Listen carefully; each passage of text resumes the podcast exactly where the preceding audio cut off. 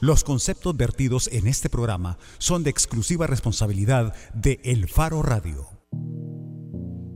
¿Qué tal? Bienvenidos a El Faro Radio. Soy Karen Fernández y antes de comenzar con nuestro programa quiero contarles que El Faro Radio es gracias a Digicel, Be the Future y a Suiza. Asegura tu negocio para que siga creciendo. Hoy estoy en compañía de Nelson Rauda y Ricardo Vaquerano. Hola Nelson, hola Ricardo. Hola Karen, hola Ricardo. Qué chivo es estar otra vez acá después de una ausencia medio prolongada. ¿Te fuiste? Me fui, este país me llevó y vos no me querías acá. Las circunstancias del país. Bienvenido de nuevo, Nelson. Gracias, gracias. Bueno, iniciamos.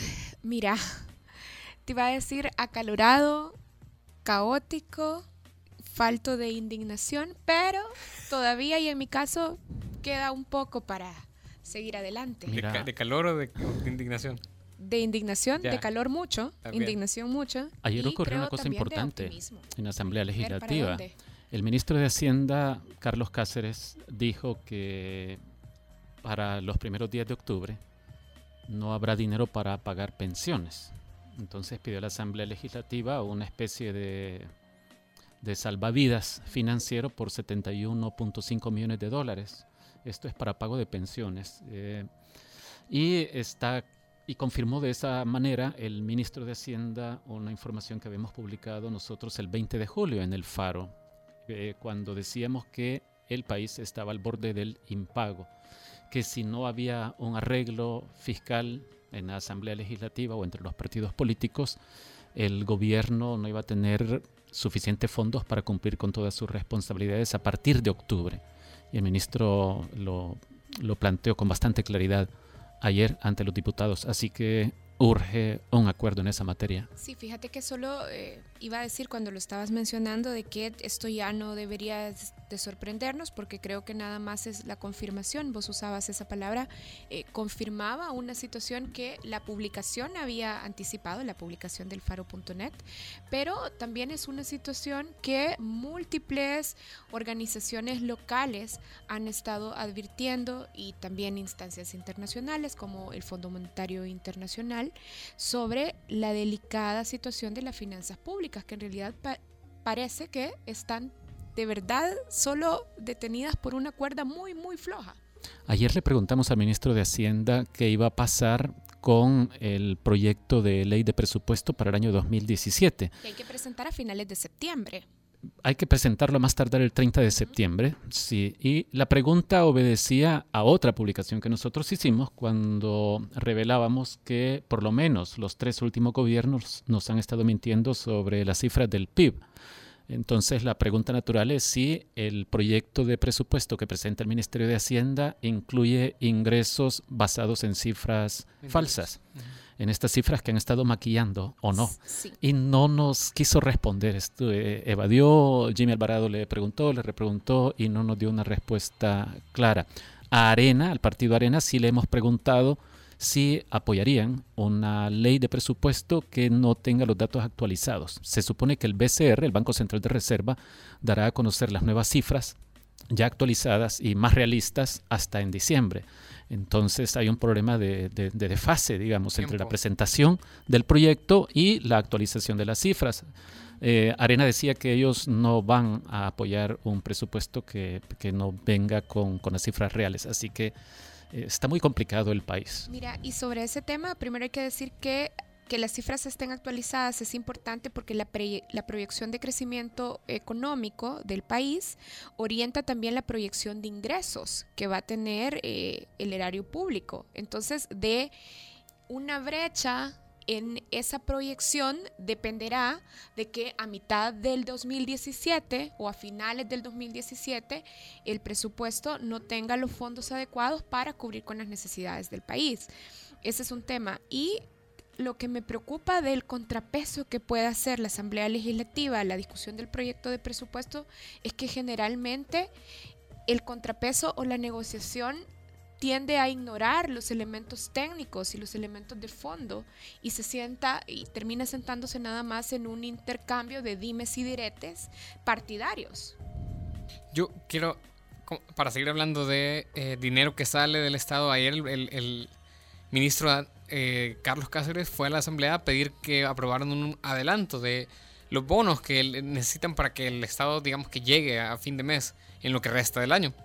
Eh, yo quiero hablar también de otro dinero que supuestamente salió del Estado, en, este caso el que salió con destino al expresidente de la República, Mauricio Funes Cartagena, porque hoy eh, por la mañana la Fiscalía informaba que la Cámara de Segundo de Civil admitió toda la prueba que la Fiscalía ha ofrecido en el juicio civil que se le sigue a Funes por el delito de enriquecimiento ilícito y además la Fiscalía informó que eh, los magistrados autorizaron el uso o la realización de ciertas diligencias que la Fiscalía había pedido. En este caso, esas diligencias son análisis contables. Entonces, eh, la audiencia, la, siguiente audiencia, que ya es una audiencia probatoria, eh, está programada para el 15 de noviembre y no, no, estoy seguro de si la ley lo requiere, pero me imagino que, el presidente Funes, o el, expresidente Funes, no vendrá al país, eh, tomando en cuenta esas recomendaciones que le dio su partido de evitar la detención, de no enfrentar eh, las consecuencias de un, de un proceso de justicia en su contra. Y habrá que ver si para noviembre eh, ya habrá otro tipo de acusación contra él, tomando en cuenta todos los allanamientos y diligencias posteriores que ha realizado la Fiscalía de Douglas Meléndez sobre ese caso. Bueno, y a lo largo del programa, en la parte principal, seguiremos hablando de dinero. Eh, tendremos en entrevista a un especialista en materia de derecho a la información, eh, transparencia y ética pública. Así es, cuando regresemos en la portada vamos a ver hablar de los seis autoplagios del diputado Gallegos. Solo para anticipar de qué se trata, esta es una publicación de Jimmy Alvarado en El Faro y básicamente Jimmy nos está explicando cómo el diputado Guillermo Gallegos, en seis de los informes que debió presentar para justificar sus eh, viajes, básicamente hizo copia y pega. Es decir, lo que llenó en un informe de justificación de gastos es exactamente lo mismo que dice el otro y el otro y el otro. Así en seis informes para justificar sus viajes. Si ustedes quieren participar en el programa, pueden hacerlo al 2209-2887 o también pueden hacerlo a través de las redes sociales del Faro o la cuenta de Twitter de El Faro Radio. Hacemos una pausa, ya regresamos. El Faro Radio. Hablemos de lo que no se habla. Estamos en punto 105. Allá van. Si te aprendiste el sistema solar con las preguntas de vaquero de los halcones galácticos, tu ADN es joven adulto. Son humanos biónicos. Punto 105. Solo éxitos. Bienvenida a Abundancia. Trae tu smartphone y contrata tu plan Digicel postpago non-stop para chatear y hablar a todas las redes ilimitado desde 30 dólares. Be the future. Digicel. Empezar a disfrutar las cosas que quieres es lograr más. Y es que ahora con Scotiabank puedes ganar un bono mensual de mil dólares por todo un año. Utiliza tus tarjetas de crédito Scotiabank en compras de 25 dólares o más y recibe un número electrónico para participar en la rifa de uno de los tres bonos mensuales. Scotiabank. Promoción válida del 11 de julio al 30 de septiembre. Términos y condiciones en anuncios de prensa tenemos el respaldo que necesitas para asegurar tu inversión. En ACE Suiza, pensando en la pequeña y mediana empresa, creamos el nuevo Plan Empresarial para proteger con un solo seguro los bienes de tu negocio y responder por daños a terceros. No requiere inspección y se gestiona electrónicamente. Consulta a tu asesor de seguros o llama al 2209 5000. Asegúrate que tu negocio siga creciendo con el Plan Empresarial de ACE Suiza, una empresa Sura.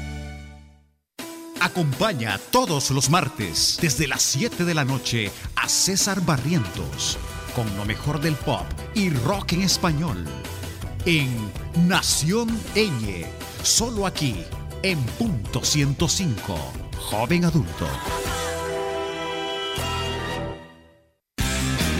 Bienvenida a Abundancia. Trae tu smartphone y contrata tu plan Digicel postpago non-stop para chatear y hablar a todas las redes ilimitado desde 30 dólares.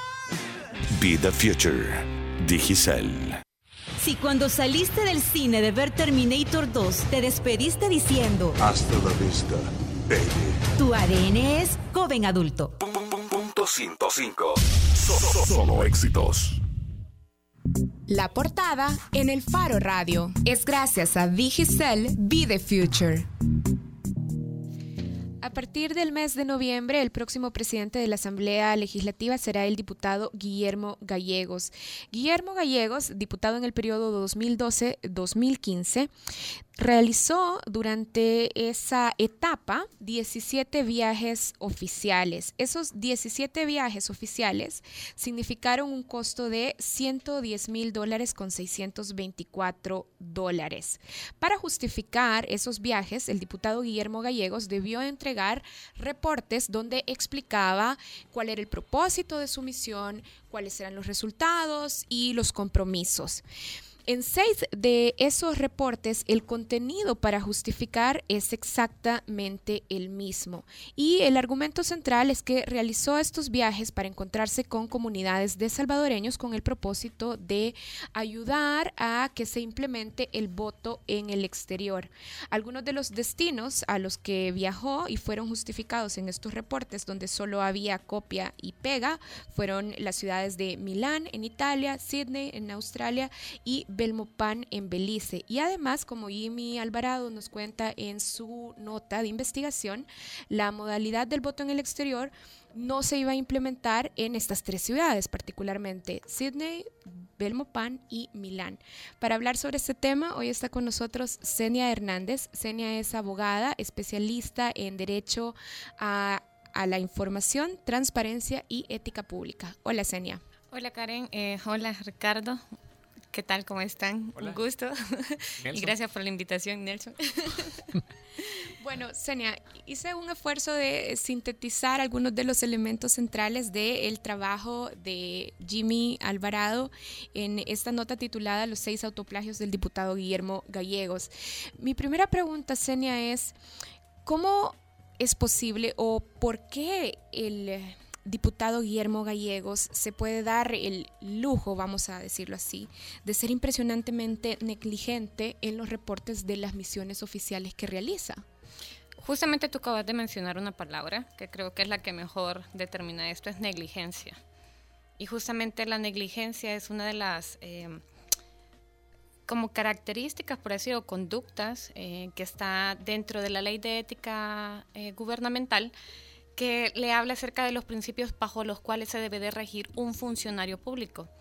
Y lastimosamente en nuestro país, y creo que la gran mayoría, porque nunca podemos generalizar, aunque aquí suele ser muy difícil, es que la mayoría de funcionarios públicos parecieran que desean llegar a un cargo de poder, pero para beneficiarse de eso mismo, no para poder servir realmente a la ciudadanía.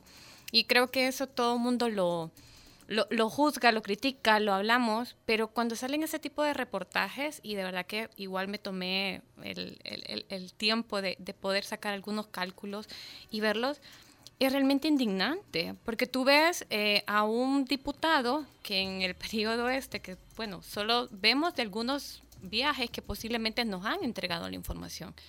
¿Cómo me consta a mí, a Ceni Hernández como ciudadana, que esa información es íntegra? Que esa, eh, esa información está completa, es veraz.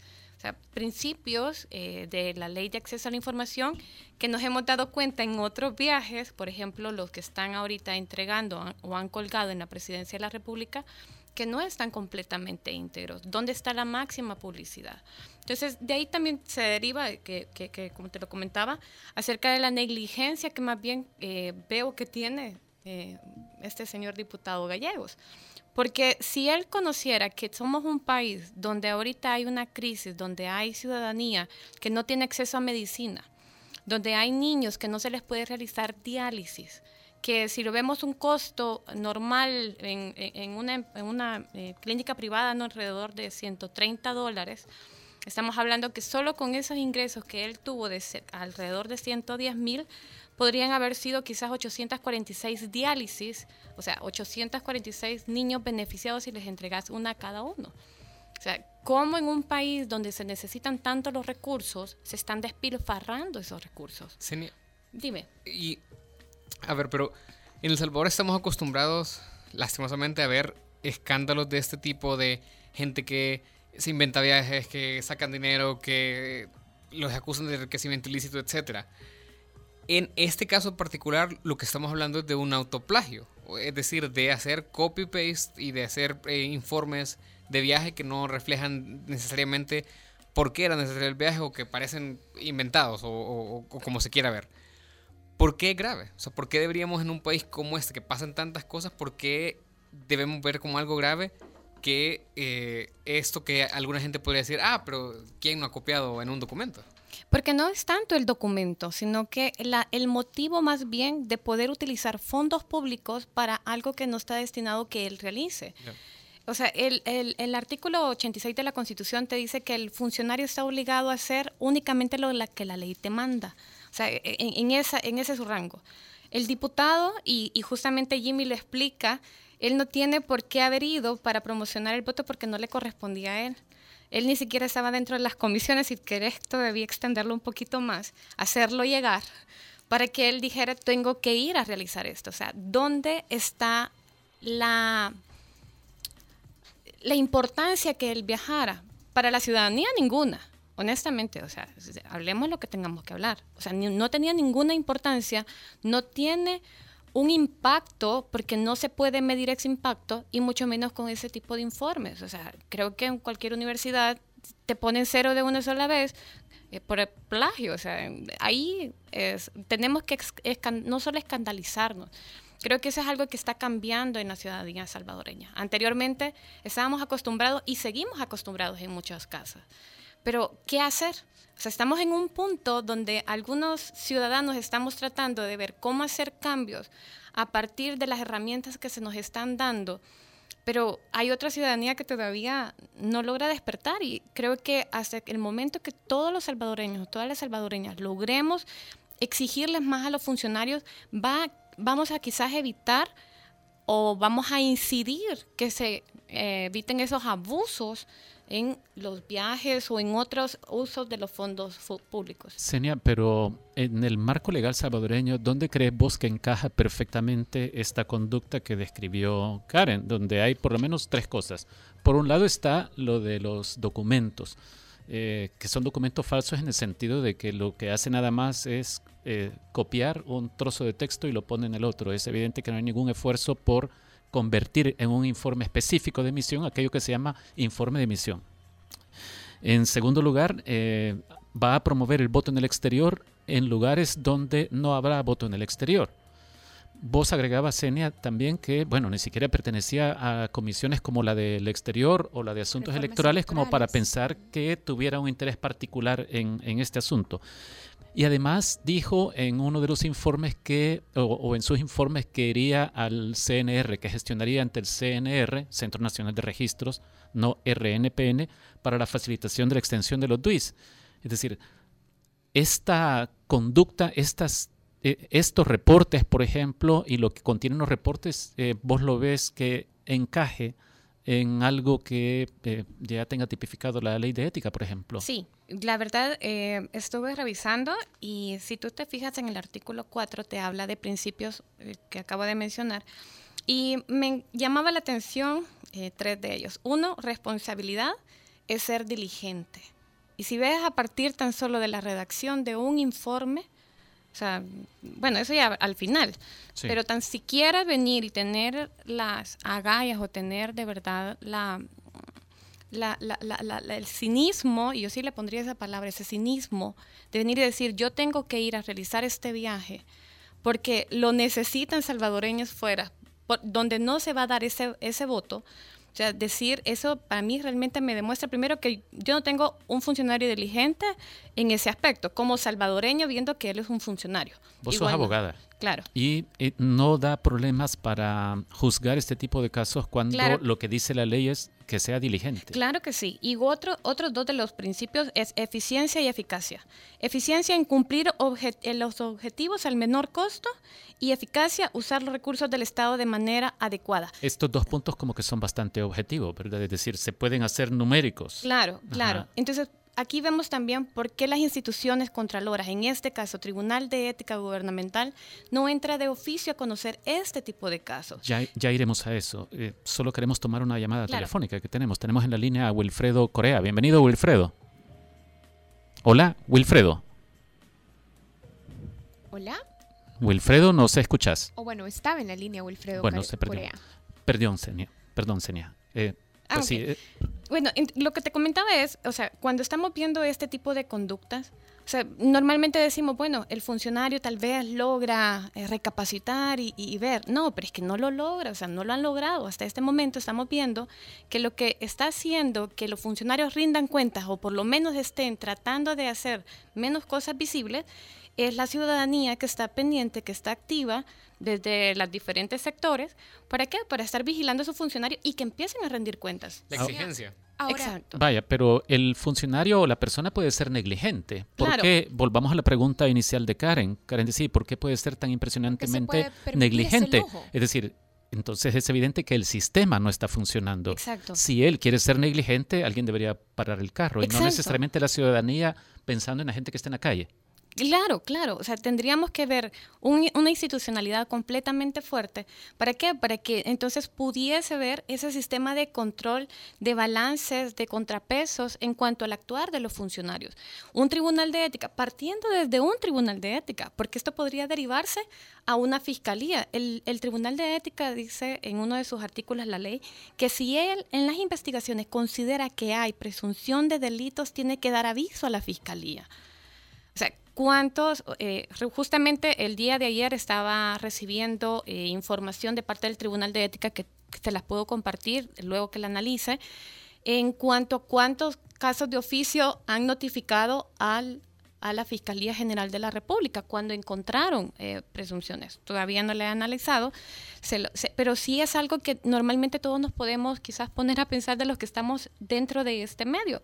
Porque tú lo mencionabas, una persona que está día a día buscando cómo subsistir y ganarse sus centavitos para su familia, para mantenerla, porque no tiene educación, no tiene salud, eh, la inseguridad en este país que a todos, independientemente de donde estemos, nos, no, no, no- nos preocupa muchísimo.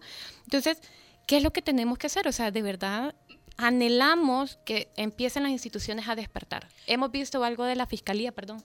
Sí, no, es solo que está la llamada ahora sí de Wilfredo Corea al, está en línea. Hola, Wilfredo. ¿Hola? Hola, Wilfredo, adelante. No, de nuevo la perdimos. Sí, Wilfredo, disculpa que nos tardamos un poco también, en- eh, pero bueno, es que está interesante lo que nos está contando Senia. Sí, yo Sí. tenía dos preguntas sobre la actuación del Tribunal de Ética. Por ejemplo, en este So- caso, Solo antes de que la hagas, yo eh, es que quiero. Perdón, solo antes de que vos... No, entonces no. la voy a hacer yo. no, hacer la voz, Karen. La Lo que pasa es que ayer, ayer estaba hablando con alguien, de, por cierto, del Tribunal de Ética y, y para pedirles una opinión sobre este caso y me dijeron que no podían hacerlo porque posiblemente tenían que conocerlo, pero eh, tú estabas diciendo ahorita que ellos ya deberían de conocerlo, solo con la publicación de la noticia. Claro, lo que pasa es que en las reformas que se le dan en el 2011 al Tribunal de Ética, eh, está que se puedan formar comisiones de ética en diferentes instituciones. Ajá. Una de las funciones de las comisiones de ética es poder recibir denuncias, avisos o ellos mismos al conocer de hechos notorios, poder generar esas eh, investigaciones y pasarlas al Tribunal de Ética para la investigación ya más... Y es notorio De este hecho, caso. de hecho, esa era mi pregunta. Si el, el Tribunal de Ética podría iniciar en este caso, por su notoriedad, un proceso, entonces, por iniciativa del mismo. Claro, pero de- ¿hacia qué la lado está viendo el Tribunal de Ética? O sea, de verdad, ¿hacia dónde está viendo o por qué no quiere eh, actuar como la ley le manda? ¿Y vos qué crees? si me Interpreten mi silencio. Yo- Simplemente no quieren, yo en la, ver- la- la verdad y así siendo bien, bien clara, es simplemente negligencia de parte del Tribunal de Ética. Ah. Te lo digo de la forma más elegante posible, porque... Hoy decirlo final- de la forma no elegante. de la A ver. forma elegante. No, no. ¿Quién Voy elige- a comportar ahora. ¿Quién elige al Tribunal de Ética? Eh, fíjate que lo elige uno, son cinco magistrados y son elegidos por diferentes instituciones. Uno por el presidente de la República, uno por la Asamblea Legislativa, uno por la Corte Suprema de Justicia, creo que es el presidente de la Corte Suprema de Justicia, y se me escapan ahorita los otros dos, pero sí son seleccionados por distintos órganos. Entonces, vamos a ver qué cuotas partidarias o qué intereses están eh, resguardando. Y dentro del Tribunal de Ética, si bien es cierto, hemos tenido, eh, que bueno, y se les puede por lo menos dar un aplauso, ¿verdad? Uno, en cuanto al tema de la sanción, uno, el tema de sanción contra Nayib Bukele y el ex director de la, de la Policía Nacional Civil y el del fiscal. Pero no únicamente es ser pompa con estos únicos dos casos. ¿Por qué no empiezan a sentar los precedentes en cuanto a qué? Que todo funcionario que sepa que hay un tribunal de ética fortalecido y que está vigilante. De verdad que eh, en su momento nosotros cuando presentamos junto con Roberto Burgos una denuncia contra los 84 diputados y contra 13 de la Junta Directiva por el mal uso que dieron a los fondos públicos por aquella famosa fiesta, compra de licores, los regalitos del señor Sigfrido Reyes, obras de arte, eh, obras de arte que estaban tiradas en un cuarto que justamente el Faro también sacó un reportaje de ello. O sea, estás viendo cómo en la Asamblea Legislativa están haciendo mal uso de cada uno de esos fondos. ¿Por qué no? Bueno, y, te pongo la pregunta también, que creo que a todos nos indigna, ese uso de, los fondos para gasolina. Bueno, si todos para ir a trabajar ponemos de nuestra gasolina porque recibimos y percibimos un sueldo para. O sea, con respecto a la, alimentación también, porque ellos tienen que tener ese privilegio, si más bien deberían de, su privilegio es servir al pueblo, si tanto es lo que quieren eh, ser diputados yo creo que habría que hacerles la pregunta, ¿por qué quieren ser diputados? ¿Por los beneficios o porque quieren trabajar?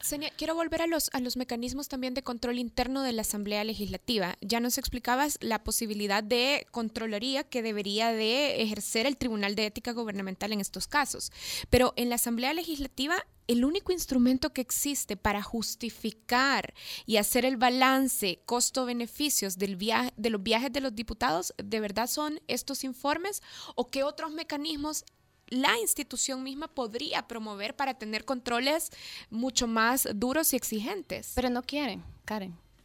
Lo que pasa es que no quieren. Fíjate que justamente por esto de los viajes del expresidente Funes que nos tendrían que entregar a Roberto, a mi persona y bueno, a toda la ciudadanía en general, estuve investigando sobre los instructivos de los viáticos. Desde 1996 hay un instructivo de viáticos que eh, ha sido eh, dado y otorgado por el Ministerio de Hacienda. Esto es general. General. Ajá. Ese, y aquí te habla de los tres órganos del Estado, bla, bla, bla, bla.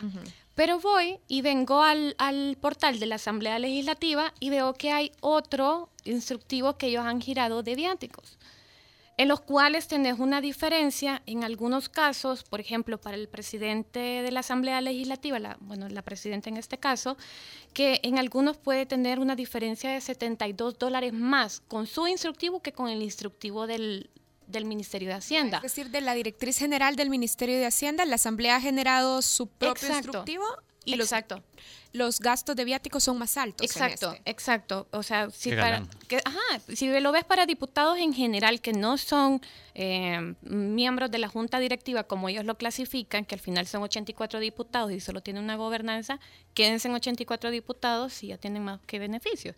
Pero bueno, volviendo a eso, tenemos, mira, para si vas para Europa, tenés en el, el, el, el instructivo de Asamblea Legislativa hasta un incremento de 150 dólares más en el instructivo de la Asamblea sobre el del Ministerio de Hacienda. O sea, sí, encontré también el de instructivo del Ministerio de Turismo, pero ¿por qué Ministerio de Hacienda, si ya es el ente encargado, por qué no regula que este es el único instructivo para los viajes? O sea, no quieren, es falta de voluntad política. además que es un instructivo de 1996. Exacto. De hace 20 años. Y está en dólares. O sea, ya desde 1996 ya habían considerado que eh, en, viajes internacionales todo iba a ser en dólares. Y estamos, estamos hablando ya de cantidades en dólares. Senia, y con lo publicado sobre el diputado Gallegos, ¿la Corte de Cuentas no podría hacer algo ya? Claro, tuvieron que haber hecho reparos en algún momento. Es, es ilógico, yo creo que de verdad raya, raya en lo absurdo y creo que hasta nos ofende en nuestra inteligencia el hecho de decir que un informe va a ser de la misma manera y no hay ningún problema, que no hay controles. Y aquí te traigo el caso también de los viajes del, del expresidente Funes. ¿Cómo es que no hay eh, una firma de un solo documento donde, mire, yo, jefe de la unidad administrativa, como lo dice su instructivo en Casa Presidencial, tiene que dejar constancia de todo. ¿Cómo es que el jefe administrativo no se cubrió las espaldas? ¿Cómo es que él, él no le hicieron reparos? Es completamente absurdo. La Corte de Cuentas es otra institución que hemos visto y estamos viendo que definitivamente no ha cumplido su rol no ha cumplido el, mandato constitucional, el mandato legal con respecto a eso. Bueno, Senia, se nos acabó el tiempo. Muchísimas gracias por habernos acompañado. Eh, solo quiero eh, leer eh, uno de los tweets que nos han llegado. María Castro dice, bueno, primero es una especie de defensa para el diputado Gallegos. Dice, se nota la hazaña contra el diputado Gallegos y se ven mal me imagino, al programa y a la, discusión y a la nota, porque están encampañados, dice. Parte de, los, parte de las participaciones que llegaron. Gracias, Senia, por habernos acompañado. No, muchísimas gracias. La verdad que es un tema para seguir. Y ya deja tu campaña contra el pobre diputado gallego. diputado era yo. bueno. Muchas gracias, Senia. Estuvo con nosotros Senia Hernández, abogada especialista en el derecho a la información, transparencia y ética pública. Ya regresamos en el Faro Radio.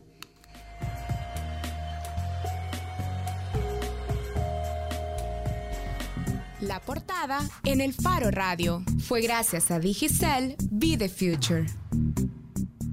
El Faro Radio. Hablemos de lo que no se habla. Estamos en punto 105. Si sabes para qué sirve mencionar el nombre de Beetlejuice tres veces, tu ADN es joven adulto.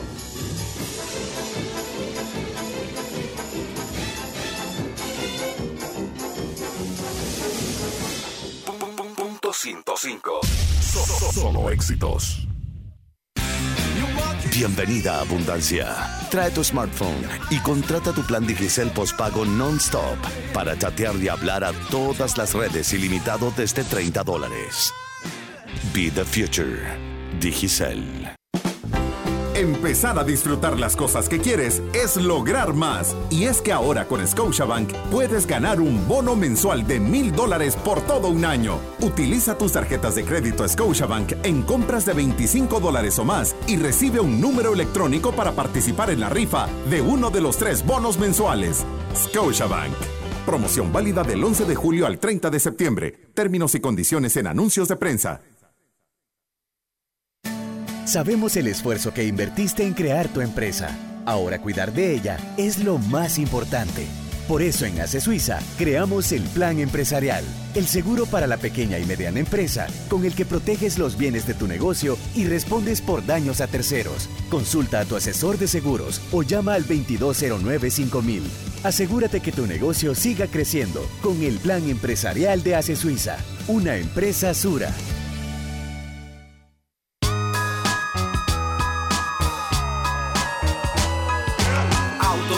Yo gasto sin reproche gasolina por montones pa' que anden estos coches. Autos de marca, con poco no me alcanza. Si me hacen caminar, mi suplente se cansa. Toma mi carro para ir de vacaciones. No te preocupes, sister, que el dinero otro lo pone. Yo tengo mansiones, mi mujer una empresa y una bota de bronce que uso para brillar. Yo gasto ilimitado, tú te escandalizas. Soy un poderoso, tu voto me autoriza. Y aunque en el país no alcance para la renta, yo me hago rico mientras tú pagas la cuenta.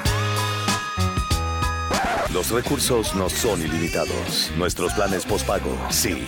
Bienvenida a Abundancia. Con los nuevos planes non-stop, trae tu celular y disfruta llamadas y mensajes ilimitados a todas las redes. USA Canadá. WhatsApp chat más llamadas ilimitadas, más 5 gigabytes de navegación desde 30 dólares. Be the future. Digicel. Si al escuchar este sonido sabías que podías contra el mundo, tu ADN es joven adulto. Punto 105. Solo éxitos. Bajo la lupa en el Faro Radio. Esta sección, Bajo la Lupa, es gracias a Ace Suiza, Plan Empresarial. Asegúrate de que tu negocio siga creciendo. Y en Bajo la Lupa queremos hablar con Sergio Arauz, periodista del Faro. Hola, Sergio. Hola, Karen, ¿qué tal? Sergio, ¿nos puedes contar qué va a pasar en la Asamblea? Ahorita estábamos hablando de que debería haber una corte de cuentas que controlara gastos como por ejemplo lo de los eh, viajes del diputado gallego o sus autoplagios, pero hay que recordar que todavía no tenemos corte de cuentas. No tenemos corte de cuentas y parece que todavía no vamos a tener un corte de cuentas porque eh, también los diputados están atrasados en aprobar endeudamiento en corto plazo, también tienen que aprobar el presupuesto de la Asamblea Legislativa y tienen que aprobar, bueno, y tampoco hay concejales del Consejo Nacional de la Judicatura. Ni, ni procurador de derechos humanos. Tampoco hay procurador de derechos humanos.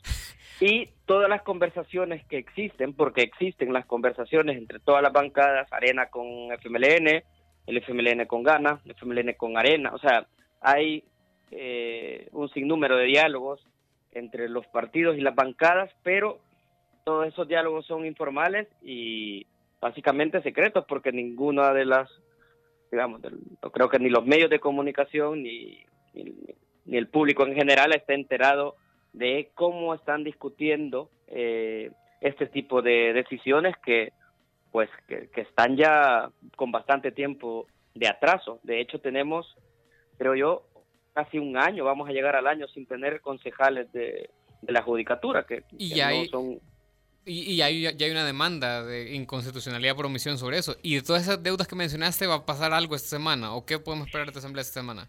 Ahora estuve hablando con dos personas de la asamblea eh, y entiendo yo que no, que no hay nada, que para esta semana no se tiene previsto ningún acuerdo entre las dos fracciones porque hay que tomar en cuenta que todo lo importante eh, se debe de acordar entre Arena y el FMLN, es decir, hablo de votaciones de mayoría calificada con 56 votos.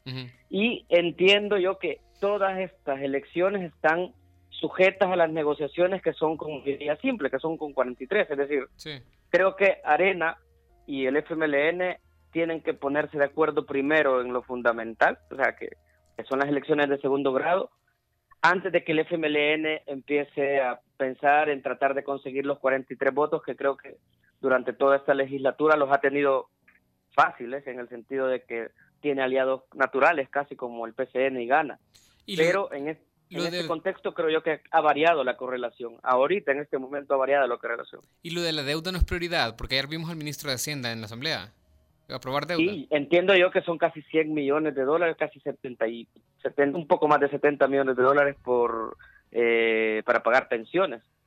Eh, entonces, hay una mesa eh, que se instaló en la Casa Presidencial en abril que se suponía que iba a trabajar una mesa en la que hay diputados con poder de decisión de la Asamblea Legislativa de Arena y el FMLN, donde hay diputados de, de la Comisión de Presupuesto. Entiendo yo que se habían reunido bastantes veces, pero que la elección de autoridades en Arena frenó las conversaciones y sí ha habido una reunión al respecto, pero no hay un acuerdo eh, en, no, hay un acuerdo previsible. De hecho, ahora me decía una persona que participó de estas conversaciones que, que, sí, que no se prevé un acuerdo en, en esta al menos que en esta plenaria, por ejemplo, eh, no vamos a tener eh, votaciones trascendentes, pues, o sea, las votaciones que estamos esperando desde hace casi un año, Ya. Sergio, y, y, después de la publicación sobre los informes del diputado Gallegos, que será presidente de la Asamblea a partir de noviembre, ¿la Junta Directiva o alguna bancada ha promovido alguna investigación? ¿Alguien se ha pronunciado? o estamos simplemente atestiguando la normalización de la corrupción, es decir, donde la única discusión que hay es eh, si tu corrupto es más corrupto que el mío o, cómo es la cosa. Pues la verdad es que estamos en el silencio que siempre suele existir después de que se publica algo que naturalmente indigna a los ciudadanos, pero sí, de hecho, lo que tú dices, Saúl, es la normalización de, de lo que no es normal, que es que una persona cometa este tipo de faltas y no pase nada. De hecho, están ahorita discutiendo cómo eh, se van a distribuir, el detalle hablo, el, de, el detalle de cómo se van a distribuir casi 22 millones de dólares que, eh, digamos, que gastan o que tienen el poder administrativo de gastar las bancadas legislativas y los partidos políticos, es decir, eh, son 20, casi 2, 22 millones de dólares que para el presupuesto del 2017 se están discutiendo y que mucho de ese presupuesto lo gasta la Junta Directiva, que por eso todos los diputados quieren estar en la Junta Directiva. Eh, es como un 40% del presupuesto de la Asamblea, pero este dinero, en teoría, ¿para qué sirve? ¿Para que lo gasten en qué vos?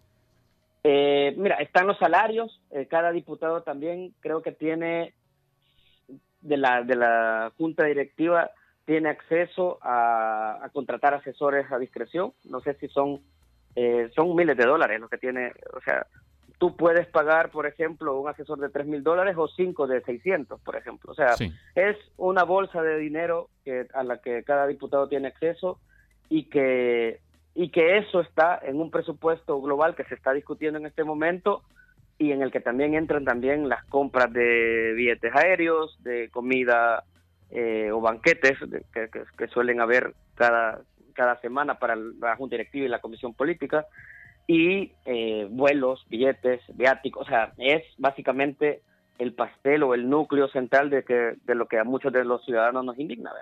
Sergio, entonces nos decías, los meses de retrasos en las elecciones de funcionarios de segundo grado siguen. ¿Va a haber alguna aprobación eh, significativa entonces en esta semana, ya para cerrar la entrevista? Para esta semana no es previsible ninguna votación trascendente, pero entiendo yo que este viernes o al final de esta semana va a haber una reunión en Casa Presidencial entre miembros de la bancada de Arena y el FMLN eh, que tienen como fin lograr un acuerdo porque ya en octubre no va a haber dinero para pagar eh, las pensiones, pues, o sea. Perfecto, gracias Sergio. Bueno como en asamblea no sucede nada, vamos a tener que hablarle a las CICIES eh, que forman los embajadores con el fiscal Meléndez. Bueno, mira, y aquí sí está sucediendo algo. Es que ahora tenemos instalada una cámara en la cabina, así es que si usted quiere ver, en realidad no es tanto lo que está pasando, pues somos Ricardo, Nelson y yo sentados en la cabina ahora, pero usted se puede eh, ingresar a la página de Facebook de Punto 105, la radio, y ahí está instalada la sesión donde puede seguir el programa. Y un saludo a Marvin Ciliesar Cisneros que está viendo la transmisión. Sí, pueden confirmar que somos simpáticos así como nos oímos. claro, sobre todo ustedes dos y Oscar Luna. Bastante. Ah, Luna sobre todo. Hacemos una pausa y ya regresamos en el Faro Radio. El Faro Radio. Hablemos de lo que no se habla. Estamos en punto 105.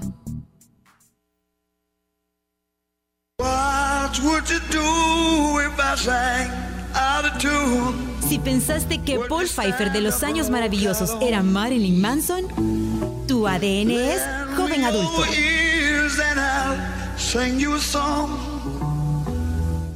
Punto 105. Solo éxitos. Tenemos el respaldo que necesitas para asegurar tu inversión. En ACE Suiza, pensando en la pequeña y mediana empresa, creamos el nuevo Plan Empresarial para proteger con un solo seguro los bienes de tu negocio y responder por daños a terceros. No requiere inspección y se gestiona electrónicamente. Consulta a tu asesor de seguros o llama al 2209-5000. Asegúrate que tu negocio siga creciendo con el plan empresarial de ACE Suiza, una empresa Sura. Bienvenida a Abundancia. Trae tu smartphone y contrata tu plan Digicel postpago non-stop para chatear y hablar a todas las redes ilimitado desde 30 dólares. Be the future. Digicel. Después de una larga espera, el rock regresó al dial en su máxima expresión. Disfruta todos los miércoles de 8 a 10 de la noche. Rock en Acción Radio solo por punto 105, porque el rock es el género y la acción la pones tú.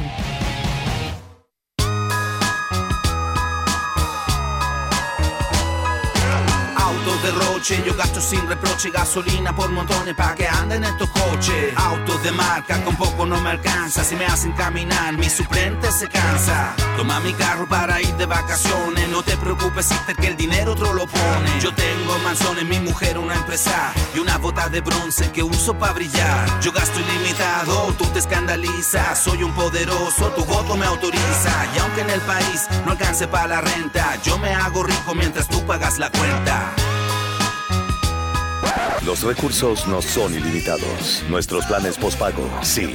Bienvenida a Abundancia. Con los nuevos planes non-stop, trae tu celular y disfruta llamadas y mensajes ilimitados a todas las redes. USA Canadá. WhatsApp chat más llamadas ilimitadas, más 5 gigabytes de navegación desde 30 dólares. Be the future. Digicel. Si viste a Will Smith en El Príncipe del Rap antes que en el Día de la Independencia, tu ADN es joven adulto. Now this is a story all about how my life got flipped, turned upside down. Punto 105. Solo éxitos. La contraportada en el Faro Radio. Estamos de regreso en el Faro Radio y para la contraportada está con nosotros Juan Joel Rivera. Juanjo. Hola, ¿qué tal? ¿Qué tal, Juanjo? Él es miembro del colectivo de Project House y además es organizador de este proyecto que hoy nos va a contar de Market The Music Market. Music Market. Contanos qué es esto, un mercado de música, ¿qué es esto? Pues fíjate que Music Market es una propuesta bastante fresca que nosotros queremos darle a la gente, que es ofrecerle más que una simple fiesta, también la experiencia de venir y pasar una tarde con nosotros, conocer todos los eh, artistas. que- Nosotros es con los miembros del colectivo de Project Con los House. miembros del colectivo, correcto. Este, The House somos un colectivo de artistas, DJs, eh, gente que estamos mucho metidos en el medio de audiovisual y también eh, trabajamos con personas que son, eh, por ejemplo, nuestros amigos, primero que nada, que son productores de, bueno, de indumentaria, son diseñadores, son gente con mucho talento y que le hemos invitado para que vengan y expongan todas sus, sus creaciones, sus cosas increíbles que tienen para enseñarle al mundo y pasar la tarde con nosotros, quien se pueda dar una vuelta, comprar sus cositas, disfrutar de algo de tomar y sobre todo escuchar house, que es lo Habrá música, house, correcto. producción audiovisual, artesanos y diseñadores Artesanos y locales. diseñadores locales, Ajá, Y correcto. también va a haber comida. Y también vamos a tener ahí para picar, obvio, vamos a pasar la tardecita como debe ser, bien acompañada con un montón de cosas. Eh, sobre todo como lo que hablamos de The House, nuestro colectivo se llama The House, primero porque somos una casa, somos hermanos todos, nos conocemos hace mucho tiempo. Y segundo porque nuestro género musical favorito es la música house. Entonces le damos mucho impulso a, en nuestros proyectos musicales a la música house en las diferentes fiestas que hacemos. En algunas tocamos como techno, que son nuestros ritmos favoritos. Y en esta sí va a ser algo bastante fresco, divertido para salirnos de lo común, que no sea una fiesta donde solo vas y, y bailas y estás con la mano, sino que una fiesta donde haces, ves cosas más, entonces das una vueltecita, un giro un poco más interesante. Juan, disculpa la ignorancia, ¿qué es eh, música house? La música house es básicamente la música electrónica eh, que viene más o menos de la corriente luego de la música disco. En los 80 y los 90 hubieron muchos DJs que se, eh, que se establecieron en Chicago o en Detroit y empezaron a producir música con sintetizadores a compases de 8 o 16 bits, ¿verdad? Entonces conocemos cosas los kick, hi-hats.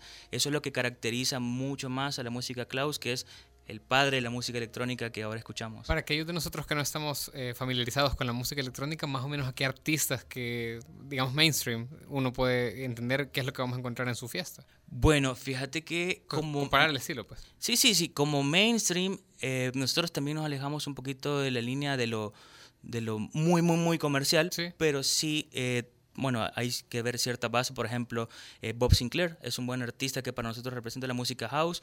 Por ahí en este momento Bob Sinclair toca un poco más latino, un poco más eh, tropicalizado, pero Bob Sinclair en sus noventas eh, fue la mejor, 2000 fue la mejor parte donde él produjo música house de vinilo, ¿me entendés? Y, y era un show verlo tocar y era otra cosa bien diferente. ¿Y qué productores están en el colectivo? O sea, la música de quién podemos escuchar el sábado, sábado 24, es el Claro. sábado que lleguemos a este sabadito a partir de las 3 en MTZ. Ajá. Mira, eh, podemos escuchar a uno de los productores y promesas, talentos de este país, A.R. Ferdinand.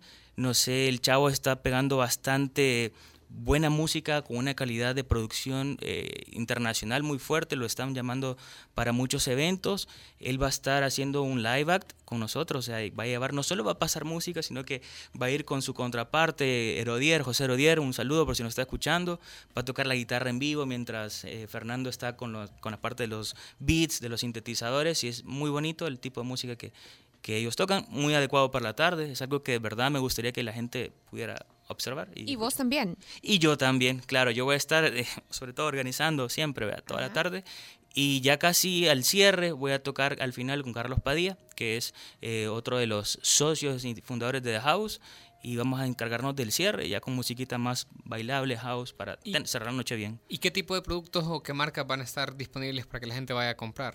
Fíjate que sí, van a haber un montón de cosas, van a haber propuestas de diseño. Ahí está eh, una diseñadora que se llama Pamela Cañas, que tiene una marca que se llama Capitán Rosco, hace unos pañuelos ilustrados por ella, la verdad que están bastante buenos. Eh, tenemos también otro proyecto de una compañera del trabajo, imagínate, tiene un proyecto de rescatar libros usados y se llama Zombie Books. Entonces la idea es darle como un nuevo cover a estos libros y hacerlos otra vez reutilizables para que la gente pueda seguir leyendo y culturizándose un poco más. También vamos a tener a Marta Martina, que con Marta Torres con su marca de carteras e indumentaria, es una, de las marcas más interesantes que vamos a ver porque son productos salvadoreños, carteras con una, calidad de detalle y acabados súper lindos, eh, bastante bastante especiales y los van a ver y es algo que le van a sacar fotos solo verlos, casi que les digo.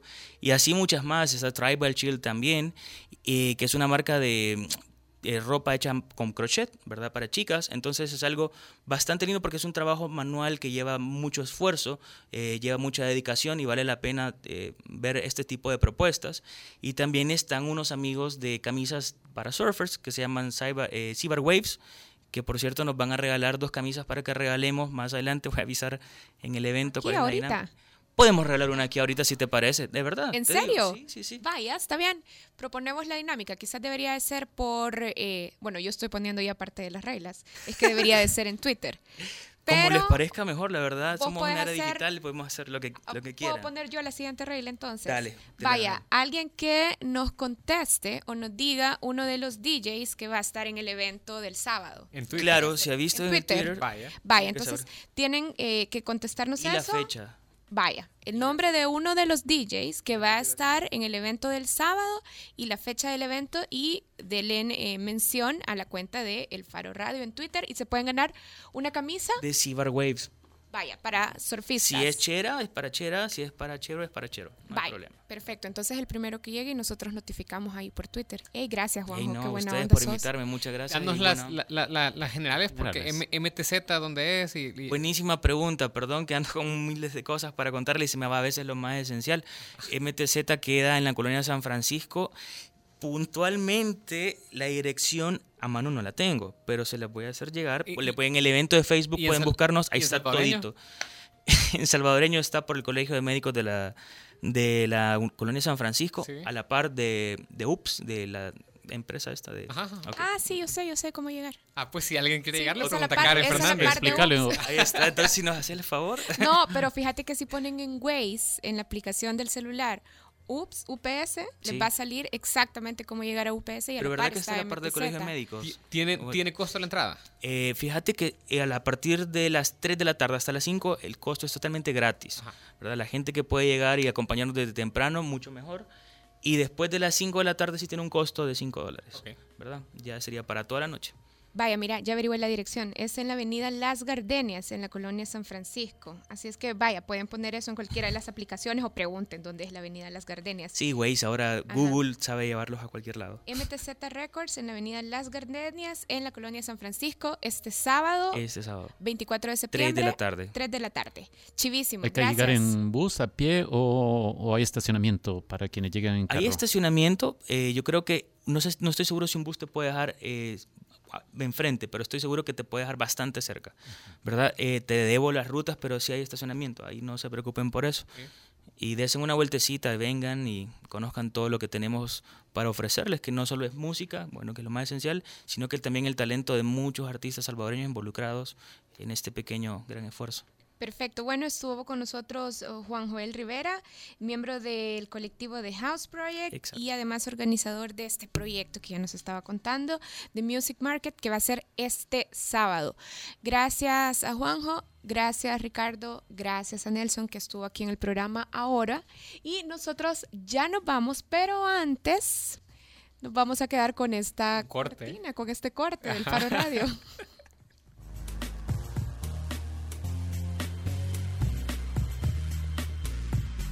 El Faro Radio. Hablemos de lo que no se habla. Estamos en punto 105. Si sabes para qué sirve mencionar el nombre de Beetlejuice tres veces, tu ADN es joven adulto.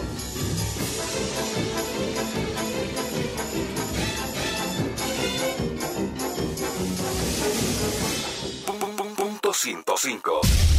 Solo éxitos. Acompaña todos los martes desde las 7 de la noche a César Barrientos con lo mejor del pop y rock en español en Nación Eñe, solo aquí en punto 105, joven adulto. Si viviste el inicio del grunge, tu ADN es joven adulto.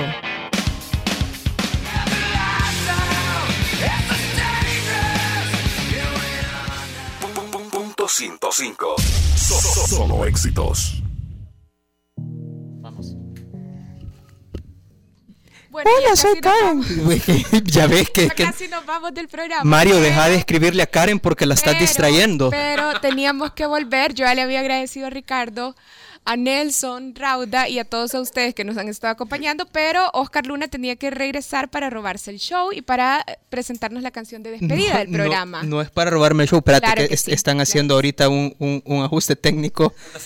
Puh, ahorita una solución aplicativa, yuca. Eh, Julio Olivo, la balaría. Este, vamos a irnos con esto de Dacris, que es un hip hopero eh, salvadoreño, eh, súper eh, comercial, que espero que le vaya muy bien. Es de la misma camada que Sniff, que es un excavador ciudadano del Faro. Eso. Eso. Y vamos a ver. No es de Styx esta. No, esta se llama Babe. Sí, Eh, Styx tiene una que se llama Babe. Pero oíla y yo te aseguro que no es la misma. Bueno, y recuerden que el Faro Radio fue gracias a Digicel Be the Future y además hace Suiza y su plan empresarial. Asegúrate de que tu negocio siga creciendo. Adiós.